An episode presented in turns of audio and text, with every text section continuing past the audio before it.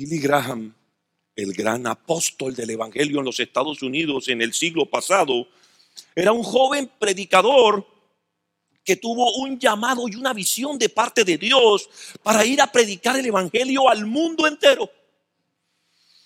¿Se imaginan ustedes cuál habría sido el legado que hubiera dejado Billy Graham si él hubiera jugado a lo seguro, si él se hubiera quedado allí en Carolina del Norte donde nació? Hola, bienvenido al podcast del pastor Ricardo Jalube. Disfruta de este mensaje, toma nota de todo lo que aprendas y sobre todo comparte en tus redes sociales. De seguro estarás bendiciendo a alguien más. Damos continuación a nuestra serie Hacia adelante. Y el título del mensaje que traigo para hoy es muy alusivo porque dice Hacia adelante aunque dé miedo hacia adelante aunque dé miedo. Así que, sin más preámbulos, sin más comentarios, quiero llevarte inmediatamente a la palabra. Acompáñame, por favor, al libro de Hechos de los Apóstoles, al capítulo 9, para ver allí una pequeña historia que lo encontramos en los versos 10 al 19. Hechos 9, 10, 19. Amén. Voy a leer para ustedes, ustedes me siguen en sus Biblias. Dice allí, había en Damasco un discípulo llamado Ananías, a quien el Señor llamó en una visión, Ananías, aquí estoy, Señor. Anda, ve a la casa de Judas en la calle llamada derecha y pregunta por un tal Saulo de Tarso. Está orando y ha visto en una visión a un hombre llamado Ananías que entra y pone las manos sobre él para que recobre la vista. Entonces Ananías respondió, Señor, he oído hablar mucho de ese hombre y de todo el mal que ha causado a tus santos en Jerusalén. Y ahora lo tenemos aquí, autorizado por los jefes de los sacerdotes para llevarse presos a todos los que invocan tu nombre. Ve insistió el Señor, porque ese hombre es mi instrumento escogido para dar a conocer mi nombre tanto a las naciones y a sus reyes como al pueblo de Israel. Yo le mostraré cuánto tendrá que padecer por mi nombre. Ananías se fue. Ananías se fue. Y cuando llegó a la casa le impuso las manos a Saulo y le dijo, hermano Saulo, el Señor Jesús que se te apareció en el camino, me ha enviado para que recobres la vista y seas lleno del Espíritu Santo. Al instante cayó de sus ojos, de los ojos de Saulo, algo como escamas y recobró la vista. Se levantó y fue bautizado y habiendo comido, recobró las fuerzas. Saulo pasó varios días con los discípulos que estaban en Damasco. Vamos al Señor en oración para comenzar. Señor, te agradecemos una vez más por tu palabra, Dios. Te pedimos, Señor, que nos permitas discernirla, entenderla, asimilarla, pero sobre todo, Señor, que podamos recibir hoy de ti, de tu parte, una enseñanza de vida, que yo pueda aplicar, Señor, que haga de mi vida algo bueno, Señor. No solo delante de tus ojos, sino delante de todos los hombres. Bendíceme hoy con tu palabra, Señor, en el nombre de Cristo Jesús nuestro Señor. Amén. Y todos dicen, amén. Bueno, voy a ponerlos un poco en contexto de lo que está pasando aquí. Pablo está, está narrando su testimonio. Él iba muy contento hacia Damasco cuando de pronto el Señor lo embosca en el camino, lo derriba y lo tira al suelo y el hombre quedó ciego. Y aquí empalma esta historia.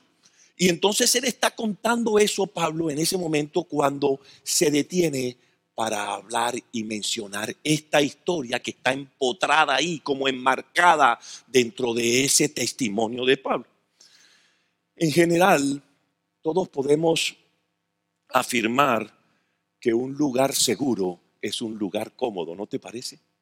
Un lugar seguro es un lugar cómodo. Por eso nosotros decimos con frecuencia, estoy en mi casa sano y salvo. ¿Por qué? Porque me siento seguro, me siento que ahí, que está todo bien y que ahí nada me puede pasar, nada me puede alcanzar. Un lugar seguro entonces es donde todos queremos estar. ¿Quién quiere estar en un lugar seguro? Amén. Todos queremos estar en ese sitio. Pero es que sentirse seguro puede ser una ilusión, ¿sabías? Sentirse seguro, estar seguro y a salvo puede llevarnos a una falsa sensación de seguridad. ¿Y por qué dices esto, pastor? Porque ir a lo seguro implica ausencia de movimiento. Ausencia de movimiento nos lleva al estancamiento y a la parálisis. El estancamiento y la parálisis, ¿saben a qué conducen? A nada. Cuando usted está paralizado, cuando usted está estancado, ¿qué hay? ¿Qué pasa en tu vida? Yo te voy a decir, nada. Sin movimiento no hay creación ni hay expansión. Sin movimiento no pasa nada. Pero también hay que reconocer que ir hacia adelante, ponernos en movimiento para avanzar, puede ser algo que da miedo. ¿Y por qué dices esto, pastor? Te voy a dar un ejemplo para que lo entiendas. Ponte en contexto con esos primeros colonos que llegaron a los Estados Unidos de América en el Mayflower y se bajaron en las playas de Plymouth y se establecieron ahí en Plymouth, en el este de los Estados Unidos. En un momento dado, muchos de ellos se sintieron que estaban como atrapados ahí. Por alguna razón dijeron, oye, ¿y qué hay más allá? Y algunos decidieron tomar el riesgo de abandonar eh, eh, eh, el lugar donde se estaban estacionados, ahí donde se habían acomodado, y dijeron, ¿sabes qué? Nos vamos al oeste de los Estados Unidos. Y decidieron tomar todos los riesgos, allá nadie había ido, jamás. Y se adentraron hacia lo desconocido. Y gracias a eso ellos lograron descubrir todo el oeste de los Estados Unidos, un lugar maravilloso con muchas riquezas y con muchos beneficios. Pero ellos jamás hubieran conocido eso a menos que hubieran asumido el riesgo.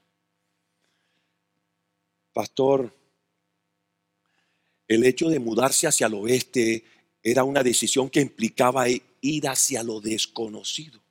Pero sin duda que eso fue lo único que los pudo llevar a un lugar mejor. Sin riesgo no hay ganancia. Diga, sin riesgo no hay ganancia. ¿Existen riesgos de ir hacia adelante en la vida? Sí, siempre hay riesgos cuando tú sales de tu zona de confort, de tu zona segura hacia lo desconocido, siempre. Y siempre da miedo. Siempre da miedo. Pero existe un riesgo, y te lo quiero hacer ver hoy, muchísimo mayor que es quedarnos estáticos donde estamos y no avanzar. Eso es mucho peor.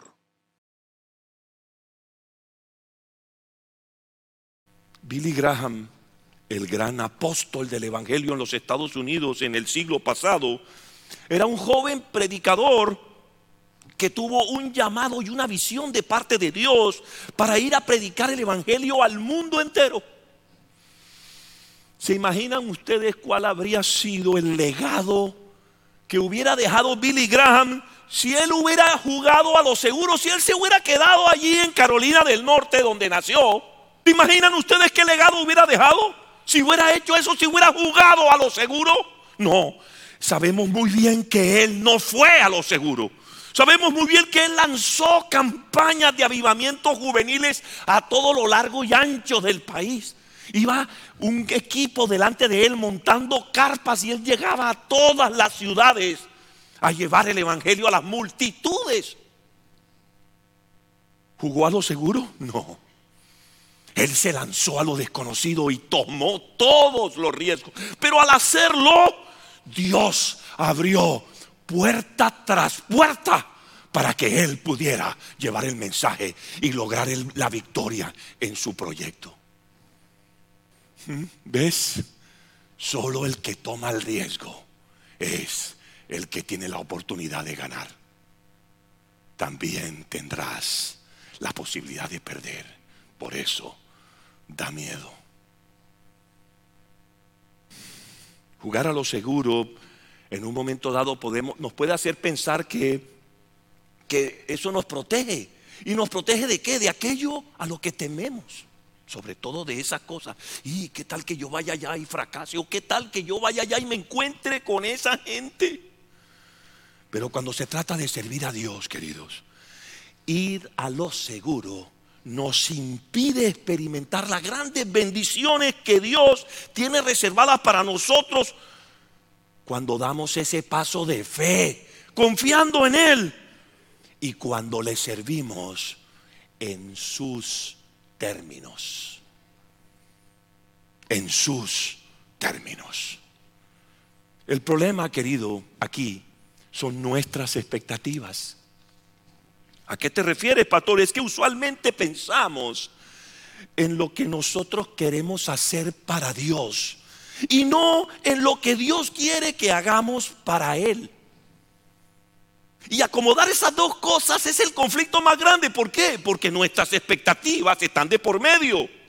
Tenemos nuestra propia visión de lo que creemos que Dios nos está pidiendo, nuestra interpretación y es muy peligrosa. Muy a menudo como creyentes sabemos que Dios nos está llamando a servir y aceptamos servir. Pero cuando Dios nos revela lo que quiere que hagamos, y a veces nos dan ganas como de huir más bien. No significa que lo que Dios tiene para nosotros sea malo, no, de ninguna manera, sino que a menudo nosotros tenemos unas expectativas equivocadas respecto a lo que Dios espera y quiere de nosotros. Y como no coinciden, esto no es para mí. No sé qué me estás diciendo, Señor. Y en el pasaje con el que comenzamos, podemos ver una situación en la que Ananías, este hombre a quien el Señor ha llamado, creía que las cosas irían de cierta manera, pero el Señor sabía que debían ir de otra. Y él tenía unas expectativas, sí, pero el Señor dijo, hey, no es como tú dices, es como es. Y es que cuando se trata de servir a Dios, queridos, hay, como unas etapas por las que nosotros los seres humanos tenemos que pasar. Y yo anoche me ponía a pensar un poco acerca de esas etapas, como cuáles son esos procesos internos, esas luchas que tenemos para poder eh, encajar en el plan y en el, en el propósito de Dios. Y surgieron estas que voy a mencionar. Número uno, primera etapa por la que pasamos los seres humanos cuando se trata de servir a Dios. Número uno, hacemos un acuerdo feliz con Dios. Lo primero que nosotros es un acuerdo feliz con Dios. Observa la palabra con Ananías. En el verso 10 que con el que comenzamos dice, había en Damasco un discípulo llamado Ananías a quien el Señor llamó en una visión. Ananías, aquí estoy, Señor. Wow, qué respuestaza, ¿no te parece? Esa es la respuesta que todos deseamos dar al llamado de Dios. ¿No te parece? Como la que hizo él. Señor, aquí estoy yo. Dime para qué soy bueno. Este verso, querido, sin embargo, y estos versos aquí y esta historia rompe con una hegemonía, como venía diciendo al comienzo. Eh, Pablo viene haciendo una narración de su testimonio y él corta esa narración para meter, encasillar, encajar esta, eh, este episodio de Ananías en medio de su historia. Pablo, es decir, Saulo de Tarso, lo llaman aquí, todavía no es Pablo, todavía era Saulo de Tarso, venía contando su dramática experiencia en el camino a Damasco y se detiene para hablar de Ananías.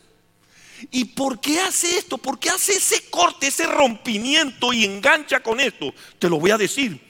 Porque lo que pasa aquí es que Pablo quiere marcar una diferencia entre el, lo que le había pasado a Pablo, que era un fariseo alborotador,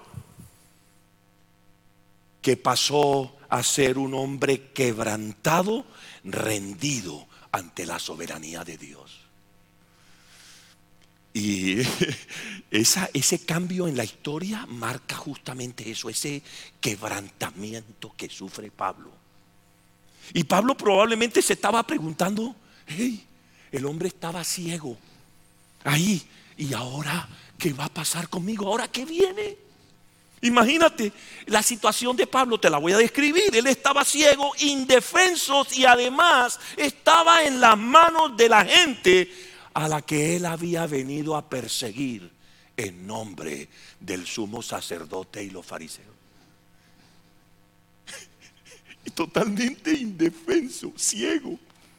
Escúchame, y como si esto fuera poco, en esa palabra el Señor, porque cuando el Señor lo detiene en el camino a Damasco, el Señor le, lo acababa de nombrar, acababa de elegir a Pablo y le había dicho, es que tú me eres instrumento escogido para llevar mi palabra a las naciones y al pueblo de Israel. O sea, no solamente lo dejó en esa posición de indefensión, sino que además lo eligió para ser el líder de esa secta a la cual él venía a perseguir y a destruir. ¿Se imaginan la situación de este hombre? Querido,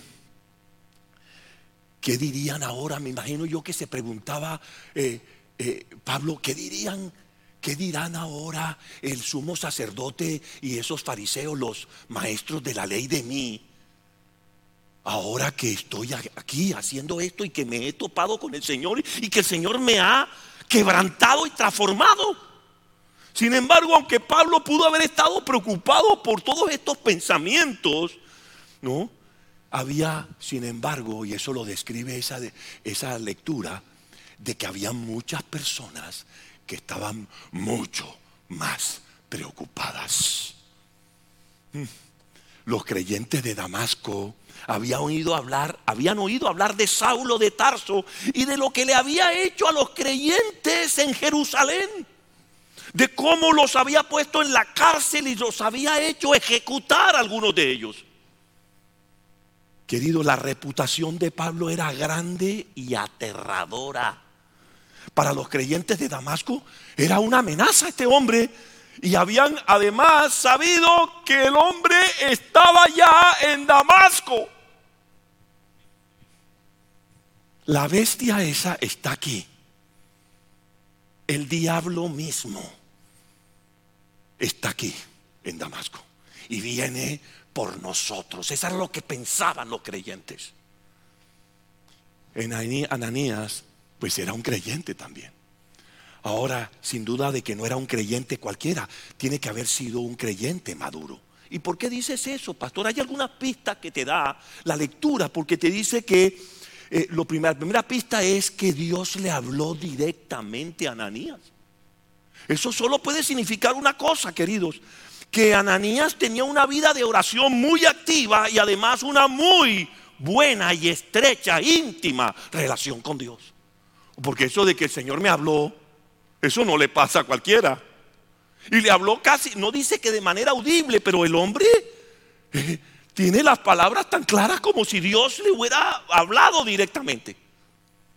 La segunda pista que da esta lectura y que nos confirma que eh, Ananías era un hombre maduro, es que él era un siervo dispuesto. ¿Viste la respuesta que dio cuando el Señor lo llama? Heme aquí, Señor. Aquí estoy. Dime qué quieres que haga. ¿Mm? Madurez. Me gusta porque me hizo recordar al profeta Isaías, ¿se acuerdan? Cuando el Señor llama al profeta Isaías, que responde, heme aquí Señor, envíame a mí. Así dijo Isaías. ¿Qué necesitas, Señor? ¿En qué te puedo servir? Mm. Y estoy convencido que esa es la respuesta que todos los creyentes queremos darle a Dios. ¿Cierto que sí?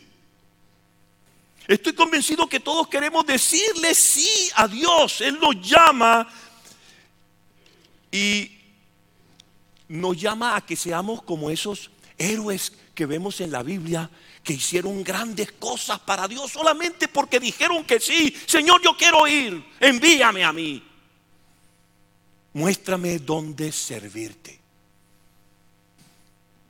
Creo que todos alguna vez a través de una canción o de un testimonio o de un mensaje, hemos sentido el llamado de Dios a servir. Y estoy seguro que la respuesta de todos, la respuesta inicial de todos fue positiva y afirmativa. Hemos dicho como Ananías, sí Señor, aquí estoy, úsame. Ananías estaba ansioso por servir a Dios y rápidamente él, como vimos, respondió afirmativamente. Pero déjame preguntarte, ¿cuál sería tu respuesta ante el llamado de Dios hoy? Si Él te cogiera así de sorpresa y tú pudieras escuchar su voz de alguna manera y te dijera, oye, es que necesito de tu servicio, ¿tú qué le dirías? Pregúntate eso ahora, porque te puede pasar. Es más, si no te ha pasado, es que no estás escuchando. O no estás orando, peor aún. Pero el Señor siempre a los suyos los llama a servirle. Y yo te pregunto, ahora que lo has pensado, ¿tú responderías afirmativa y positivamente como lo hizo a Ananías aquí? Es mi oración que tú tengas la misma respuesta que, tenga, que tuvo Ananías. Una respuesta rápida y positiva.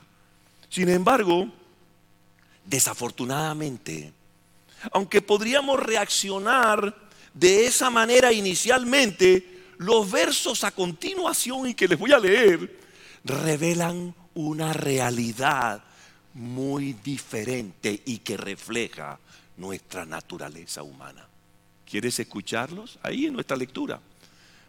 Y aquí viene la segunda etapa por la que nosotros pasamos como seres humanos cuando sentimos o escuchamos el llamado de Dios. Mire, nuestra respuesta humana ante el llamado de Dios. Ese es el segundo capítulo de este sermón. Voy a leerte los versos 11 al 14 de nuestra lectura. Dice, anda, ve a la casa de Judas en la calle llamada derecha y pregunta por un tal Saulo de Tarso. Está orando y ha visto en una visión a un hombre llamado Ananías que entra y pone las manos sobre él para que recobre la vista. Verso 13, escucha. Entonces Ananías respondió, Señor, Señor, He oído hablar mucho de ese hombre, ya le había dicho que sí, pero ahora, Señor, espérate un momentico.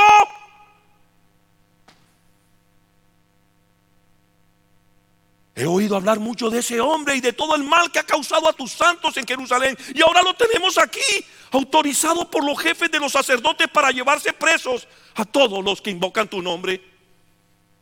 Wow. Ananías había dado una respuesta rápida y feliz. Estaba muy contento de servir a Dios y su respuesta inicial había sido positiva y afirmativa. Pero ahora estaba volviendo atrás sobre su propio comentario para decir, espera un momento Señor, aguántale ahí. Esto no era lo que yo esperaba. Yo creí que... ¿Tú creíste qué? Yo pensé que... ¿Qué pensaste? Quiero servirte, Señor, pero he oído cosas de este tipo que son muy serias. Es que tú no te das cuenta lo malo que es este hombre. Es que no sabes lo que le ha hecho a aquellos que te sirven. Lo que básicamente Ananías le estaba diciendo al Señor, hey Señor, ¿será que sí sabes lo que estás haciendo? ¿Estás consciente de lo que me estás pidiendo? Esto da miedo, Señor, le está diciendo Ananías al Señor. Esto da miedo, no sé si lo podré hacer. Creo que, Señor, me estás pidiendo demasiado. Y les voy a decir por qué. Porque ir allá significa que él se revelaba como seguidor del camino. Y entonces ya quedaba expuesto. Porque ya Pablo lo podría reconocer en todo momento y decir, este pertenece a esto, me lo llevo. Era revelar su, su identidad. Ya estaba muerto. Para él era exponerse a la muerte. Queridos, es que Saúl había hecho todas estas cosas de las que decían de él. Y era cierto. Pero antes de empezar a criticar a Ananías por sus comentarios, como los vemos aquí, quiero que entendamos a lo que él se enfrentaba. Saulo, que fue que, quiero recordarle, Saulo fue el que incitó el apedreamiento del apóstol Esteban. Dice que él mismo decía y sostenía la ropa mientras lo apedreaban y los incitaba a todo eso, denle duro a este. Era él mismo un hombre muy activo en la persecución de aquellos que se declaraban seguidores de Jesús. Saulo era un hombre con autoridad y con poder. Mire que él venía autorizado por el sumo sacerdote. Y esa autoridad y ese poder lo autorizaban a él a meter gente a la cárcel a quien él considerara e incluso sentenciarlos a muerte, como hizo con Esteban. ¿Y ahora qué opinas de Ananías? Señor, esto da miedo. Esto está muy duro. Sin embargo, el Señor estaba llamando a Ananías para que fuera allá a imponerle las manos a este hombre ¿no? y a orar por él. Hágame el favor. Señor, tú sabes con quién estamos tratando aquí. Esta es una respuesta meramente humana, es la respuesta que damos todos. Una respuesta común a una situación en la que nosotros nos sentimos amenazados. Nuestra primera reacción ante una amenaza que es evitarla. Ahí está. Es posible que Ananías haya llegado incluso a cuestionar la sabiduría de Dios cuando le hace esa propuesta. Señor, te das cuenta de que si voy sabrá que soy parte del camino y que me, de aquí en adelante no tendré vida. Seguramente me entregarán y me matarán hoy mismo. Y yo te pregunto a ti, ¿con qué frecuencia nosotros le decimos que queremos obedecer y servir a Dios? Y créame, yo sé que usted y yo lo decimos de todo corazón cuando lo hacemos y decimos, sí, Señor, yo quiero ir, yo quiero hacer tu trabajo. Pero cuando el servicio a Él se sale de nuestra zona de confort, retrocedemos frente al compromiso que hemos hecho, escapamos, huimos, nos escondemos y tratamos de ignorar a Dios como si nunca hubiéramos hecho esa promesa. Cuando Dios nos llama a servirle, yo te pregunto, ¿vamos a ser fieles a ese llamado o vamos a permitir que nuestros miedos y nuestras ansiedades dominen nuestro corazón? Esa es la decisión en últimas que tienes que tomar. Ahora, quiero que veamos esto desde la perspectiva de un padre, porque me parece interesante, porque igual nuestro Dios es nuestro papá. Y la mayoría de los que estamos aquí somos papá. Un papá que le está hablando a su hijo y le ha dicho algo como, oye hijo, necesito que hagas algo por mí. Y tu hijo te responde, claro, papá o mamá, ¿qué quieres? Entonces le dices lo que necesitas que haga y enseguida él cambia a, uy, pero es que no puedo, para, para eso no, no. Papá, mira, es que tengo que... Eh, ¿Y por qué tengo que hacer eso yo? ¿Y por qué no manda mejor a mi hermana? ¿Sabe? Es que Tal vez yo no voy a hacer eso porque no me gusta esa gente, no me gusta el ambiente allá. Yo allá no, por allá no quiero ir. No me pidas eso, Señor, porque yo allá no voy. ¿Cómo? ¿Cómo reaccionarías tú si tu papá, si tu hijo te dice algo como eso? Oye, ¿eh? ¿cómo te hace sentir eso como papá? Yo te pregunto.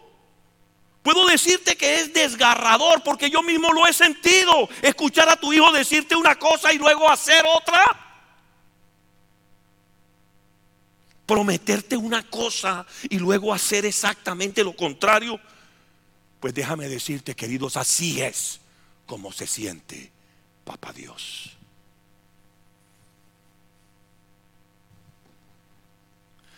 Y quiero que todos escuchemos esto y, los que están aquí y los que nos ven a través de las redes y las plataformas digitales, escucha lo que el Señor está llamando a hacer a Casarroca, Miami.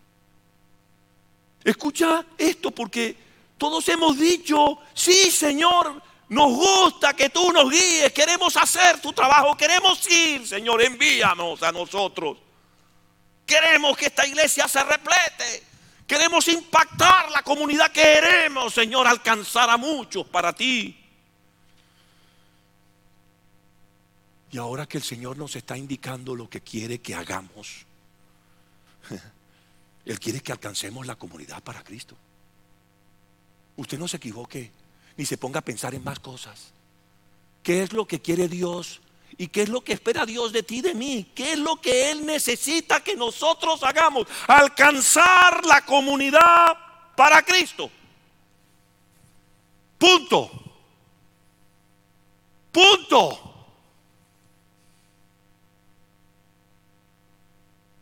Él quiere que la alcancemos. No desde aquí esperando que vengan. Él quiere que vayamos a donde están allí, a donde están ellos y los traigamos acá. Esto significa que somos nosotros. ¿Quiénes? ¿Quiénes? ¿Quiénes? Nosotros los que tenemos que cambiar la mentalidad. Somos nosotros los que tenemos que hacer el esfuerzo. Somos nosotros los que tenemos que dar la milla extra. Porque el Señor está llamando a Casarroca Miami a hacer algo que los miembros de Casarroca Miami quizás no quieren hacer.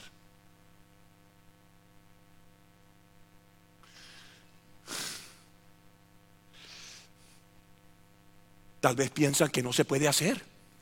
Tal vez piensan que eso es muy difícil. Al final no somos más que un pequeño grupo de inmigrantes en este país.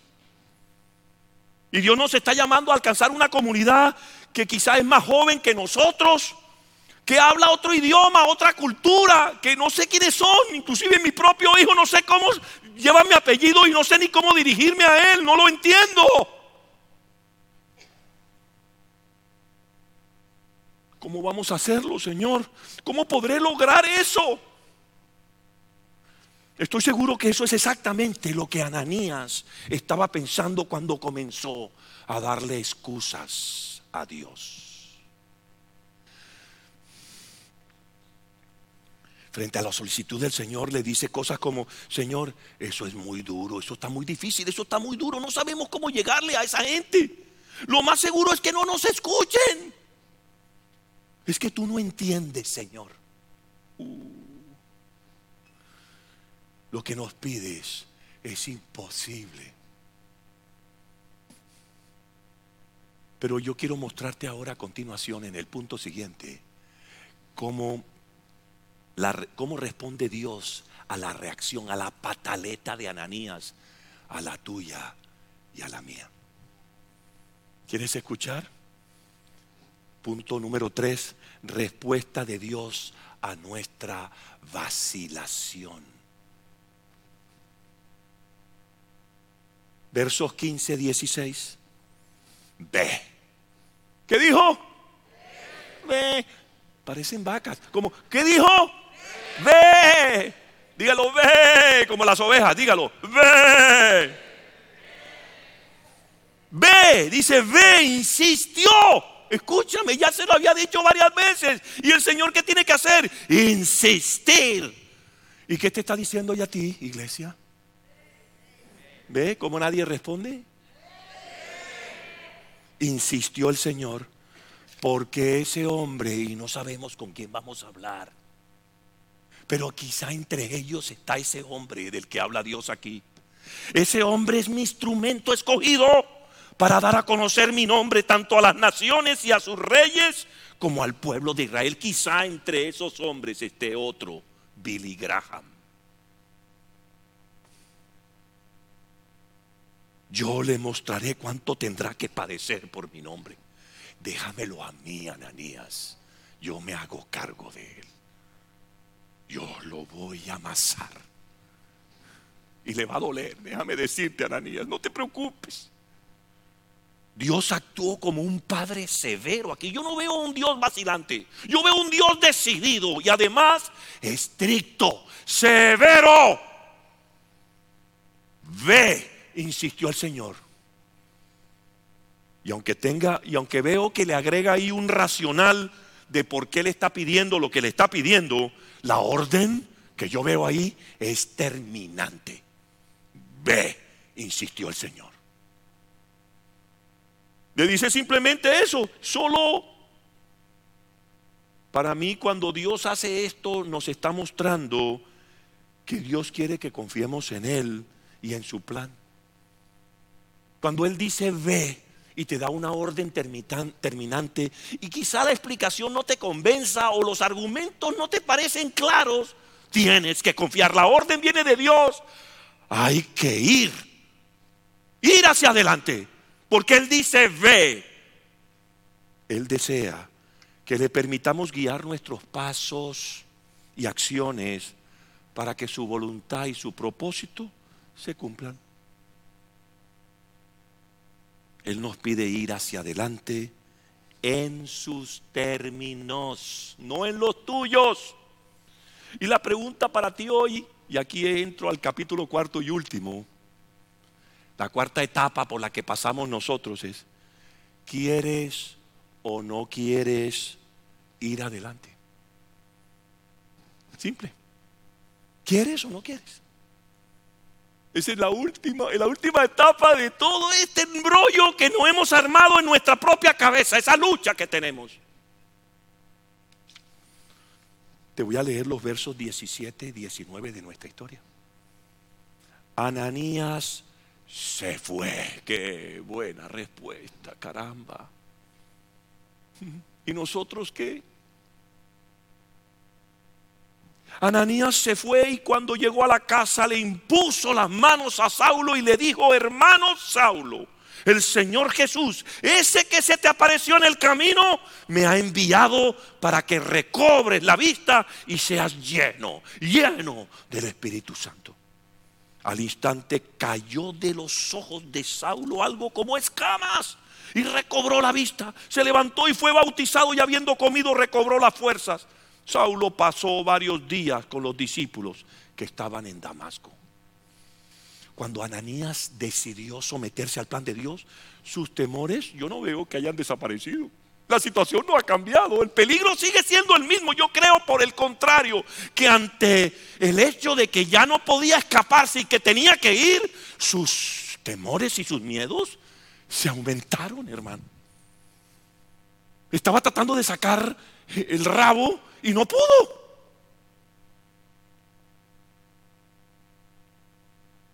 Hmm. Pero quiero que notes algo, que el Señor aprovecha toda oportunidad para edificar en nosotros. Inclusive cuando vamos a hacer el trabajo de Él con otras personas, como en este caso de Ananías. ¿Y qué es lo que está haciendo con Ananías? No sé si te diste cuenta. Pero lo que está haciendo es obligando a Ananías a confrontarse frente a sus miedos, a sus temores. Usted quiere derrotar su miedo, su temor, su angustia, su... Usted tiene que enfrentarse a eso. No hay otra manera, queridos.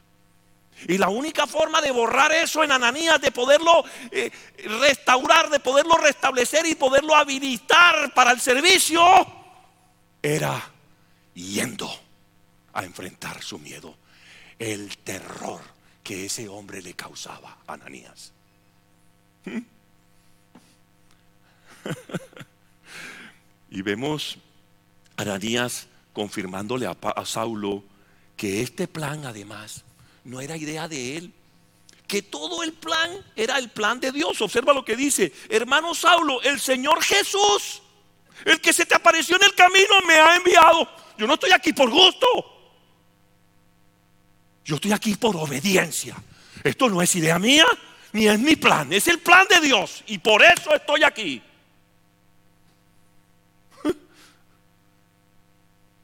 Wow. Pero el Señor aprovechó esa oportunidad y le estaba diciendo a Pablo, el mismo Ananías en quien el Señor estaba trabajando, le está diciendo a Pablo, hey, este plan no es mío, el plan es enteramente de Dios, así que escucha. Hermano Saulo, el Señor Jesús, que se te apareció en el camino, me ha enviado para que recobres la vista y seas lleno del Espíritu Santo. Dios había llamado la atención de Saulo en el camino de Damasco, como ya vimos, de una manera dramática. Y seguro que él todavía estaba como aturdido, como confundido con lo que había pasado allí. Además estaba ciego. Sabía que había tenido un encuentro con Dios, eso era cierto, porque él tuvo esa conversación con él. ¿Tú quién eres, Señor? Yo soy a quien tú persigues, le respondió el Señor. Y ¿se imagina? Toda su vida dedicada a eso y Dios le está diciendo, hey, tú eres quien me ha perseguido y has dedicado tu vida a eso y te has equivocado toda tu vida en lo que has estado haciendo. Wow. Sabía que había tenido un encuentro con Dios, eso sí, no tenía la menor duda, Saulo. Pero ¿sabes algo? No sabía cómo manejar eso. Esto cómo se agarra, hermano. Esto, ¿qué forma tiene? Y esto, ¿y ahora qué me toca hacer? ¿Y ahora qué? ¿Viste? ¿No? Cuando Ananías aparece con este mensaje, y quiero que entiendas esto, las cosas se vuelven totalmente claras para Saulo de Tarso.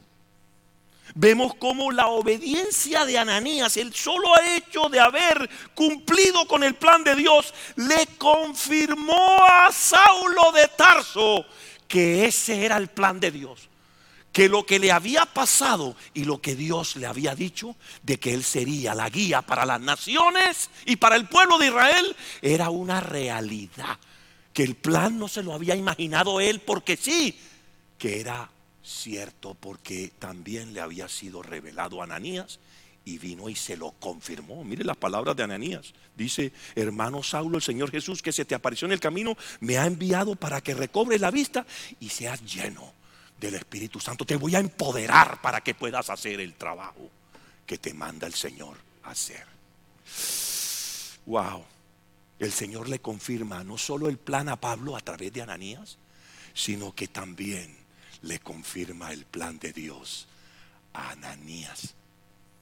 Verso 18, mira el plan de Dios con Ananías. Verso 18, al instante cayó de los ojos de Saulo algo como escamas y recobró la vista. Se levantó y fue bautizado y habiendo comido recobró las fuerzas. Cuando Ananías fue a ver a Saulo, su temor era grandísimo y sus expectativas eran muy bajas, eran totalmente contrarios a lo que él pensaba. Pero cuando fue obediente al llamado de Dios, Dios le confirmó su plan, no solo a Pablo, como dije, sino especialmente a Ananías. Y creo que lo sorprendió de una manera tremenda. Escúchame, Ananías le impone las manos a Saulo de Tarso y él contempla con asombro algo que él jamás en su vida había llegado a pensar que podría ser. Se le caen escamas de los ojos de Pablo delante de Ananías y ve cómo ese hombre recobra la vista solo porque él le impuso las manos. ¿Tú qué pensarías si el Señor te dice, hey, ve allá donde ese tipo y le pone la mano encima y de pronto le pone la mano y Estivo estaba paralizado y se levanta, ¿tú qué pensarías? ¿Ves lo que este hombre llegó a sentir Ananías en su corazón? Dijo, wow, instrumento de Dios soy yo también. Wow, mira de lo que fui capaz de hacer por el poder del Espíritu. El plan de Dios para Ananías se estaba manifestando también. Wow. wow. Queridos, sorprendió a Ananías sin duda. La vista de Saulo fue restaurada, pero no solamente eso, sino que cuando recibe el Espíritu Santo, la perspectiva de Pablo había sido completamente renovada. El espíritu de este hombre había sido alterado de alguna manera por el impacto del Espíritu Santo de Dios en él. El foco en la vida de Pablo, que era perseguir a los del camino, había cambiado para siempre. El plan de Dios para Ananías había llegado a cumplirse. Mm. Yo sé que todos tenemos dudas, queridos. Y todos cuestionamos a Dios de vez en cuando y muchos de nosotros queremos huir de aquello a lo que Dios nos ha llamado a esta iglesia a hacer en esta comunidad. Sé que todos tenemos temores acerca de lo desconocido. No sabemos qué nos aguarda. Pero Dios nos, nos ha llamado a quedarnos estáticos, estancados nos ha llamado a ir hacia adelante, querida iglesia. Nos ha llamado a avanzar por la expansión de su reino. Sé que ir hacia adelante y avanzar puede ser algo aterrador, es algo que da miedo, yo lo sé. Dígamelo a mí, que estamos en todo este proceso. Especialmente cuando el Señor nos dice que vayamos hacia aquello a lo cual tememos.